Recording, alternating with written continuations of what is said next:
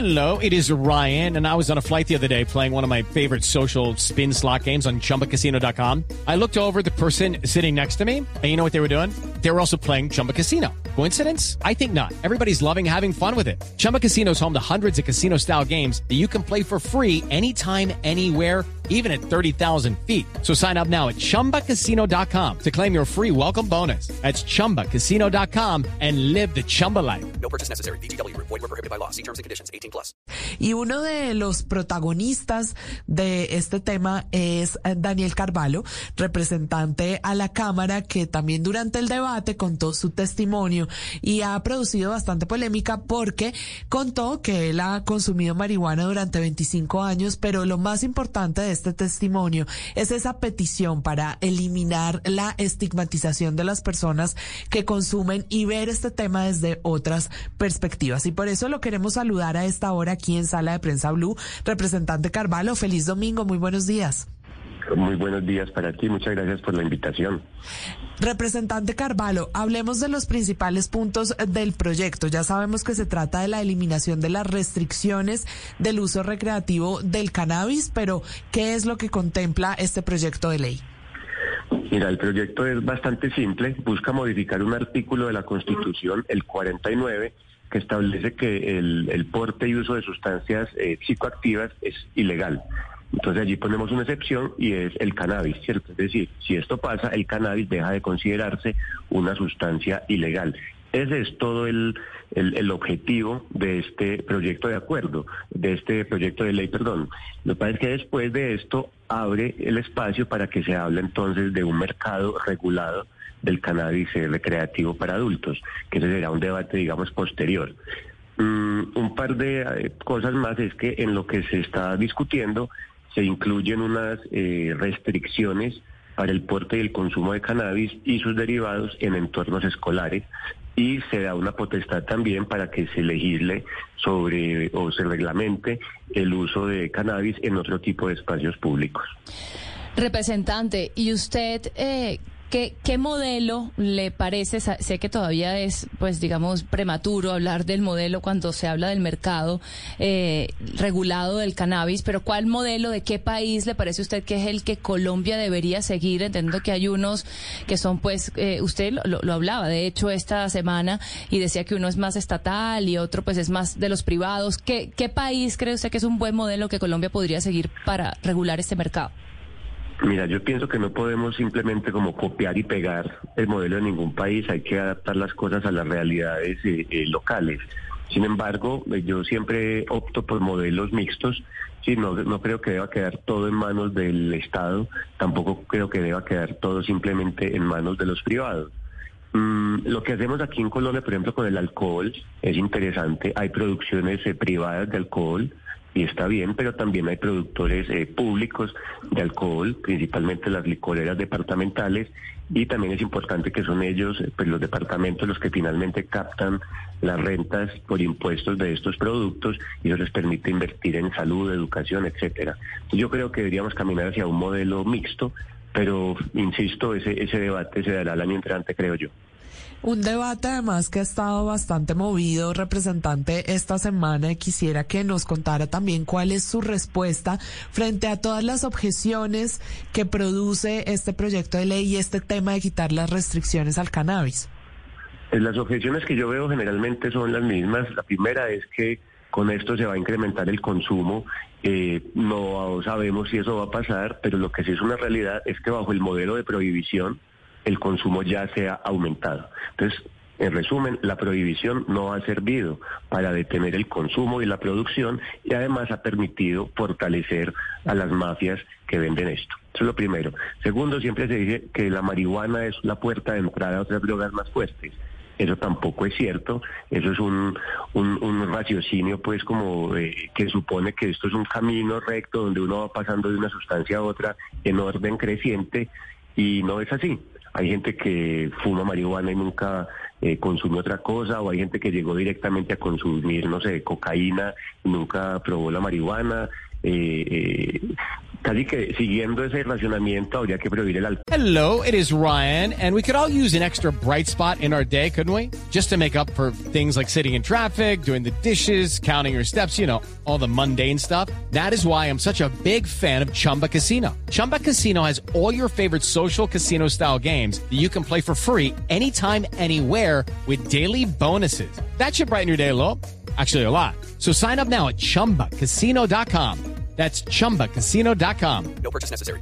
Group. Void were prohibited by law. See terms and conditions. 18 plus. alcohol, porque uno podría decir que el alcohol es la, entra- es la entrada a otras sustancias y no veo a nadie hablando de prohibir el alcohol.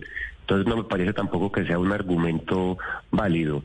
Ahora bien, eh, mi, mi, mi, mi postura no se trata de convencer a la gente de que el cannabis es bueno o malo, no se trata de convencer a la gente de que pruebe el cannabis, se trata de que entendamos que el modelo prohibicionista no ha funcionado y que, por otro lado, eh, se estima que el 90% del consumo de cannabis no es problemático.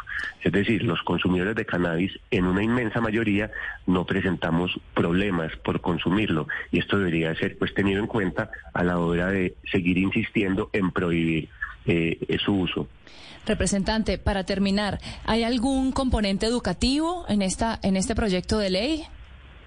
Eh, sí, mira, eh, el, proyecto termina, pues la modificación termina diciendo que el Estado dedicará especial atención eh, al consumidor que tiene una relación problemática, es decir, un enfoque de salud pública, eh, y también habla de, espérate, yo te leo textualmente para que quede claro, el Estado incorpora, incorporará en todo el sistema educativo, en sus diferentes formas, modalidades y niveles, la educación sobre la prevención en el consumo de drogas o sustancias estupefacientes y sus efectos nocivos.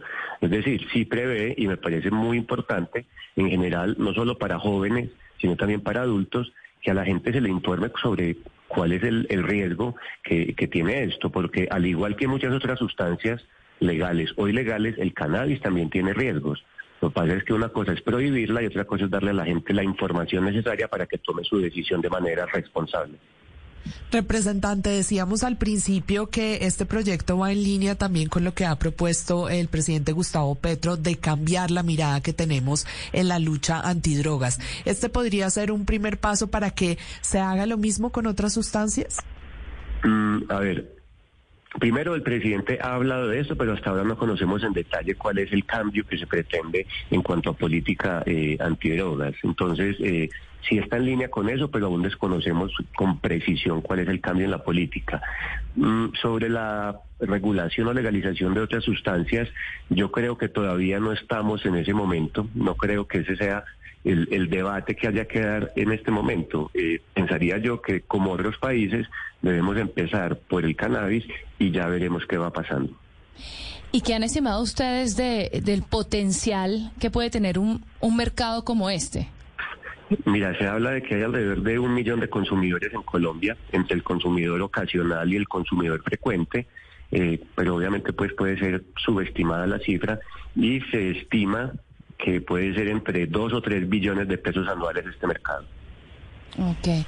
Y el, y el, pues, usted habla mucho de, de, de que obviamente cuando es- como está no está regulado y es un no se sabe digamos la procedencia de este producto que está adquiriendo la gente además a la sombra eh, cómo se haría también un tema de calidad me imagino que, que tendría que haber también cierto órgano regulando pues la, la calidad de- del producto Por supuesto, y esto es sumamente importante y se hace con todos los productos que ven que, se comercian en Colombia, tienen algún tipo de control de calidad y un ente que regula. Entonces, para vender alimentos y cosas, entonces tendría que tener un sello del INVIMA, le permitirá al consumidor entonces no solo no tener que ir a un lugar peligroso a adquirir una sustancia de dudosa procedencia, sino también tener la garantía de que lo que está consumiendo si es lo que lo que quiere y que podrá tener además la posibilidad de escoger entre todas las variedades que ofrece el cannabis según el efecto que uno quiera. Entonces me parece que es bueno también para la salud y la seguridad del consumidor. Y esto pretende también o podría impulsar la, la investigación científica al respecto, porque en lo que ya habíamos avanzado un poco más era en el uso medicinal, pero de pronto esta apertura nos, nos daría mayores posibilidades en el otro campo. Yo creo que el, eh, la investigación eh, tiene más eh, futuro y más potencial en el tema medicinal. pero de todas maneras sin duda que puede haber eh, eh, ciertos avances. Yo, yo valoro más, digamos, a los pequeños productores que llevan 20, 25 años eh, ensayando y sacando aceites, pomadas, otras formas de, de consumo recreativo. Es decir, creo que no deberíamos simplemente pensar en que esto sea una gran industria para grandes multinacionales, sino también cómo se puede proteger a los pequeños productores que han sido quienes han cuidado eh, una cultura del cannabis que además existe. Esto no es como cualquier producto, sino que hay una cultura alrededor de eso y que también habría que valorarlo. Es el representante de la Cámara, Daniel Carvalho, ayudándonos a analizar este proyecto que busca eliminar las restricciones del uso de cannabis recreativo para mayores de edad en nuestro país. Representante, muchas gracias por sus reflexiones, sus aclaraciones. Que tenga un feliz domingo. Muchas gracias, feliz domingo para todos y todas. Hasta luego. Estás escuchando Sala de Prensa Blue. Lucky Land Casino asking people what's the weirdest place you've gotten lucky. Lucky? In line at the deli, I guess. Aha, in my dentist's office.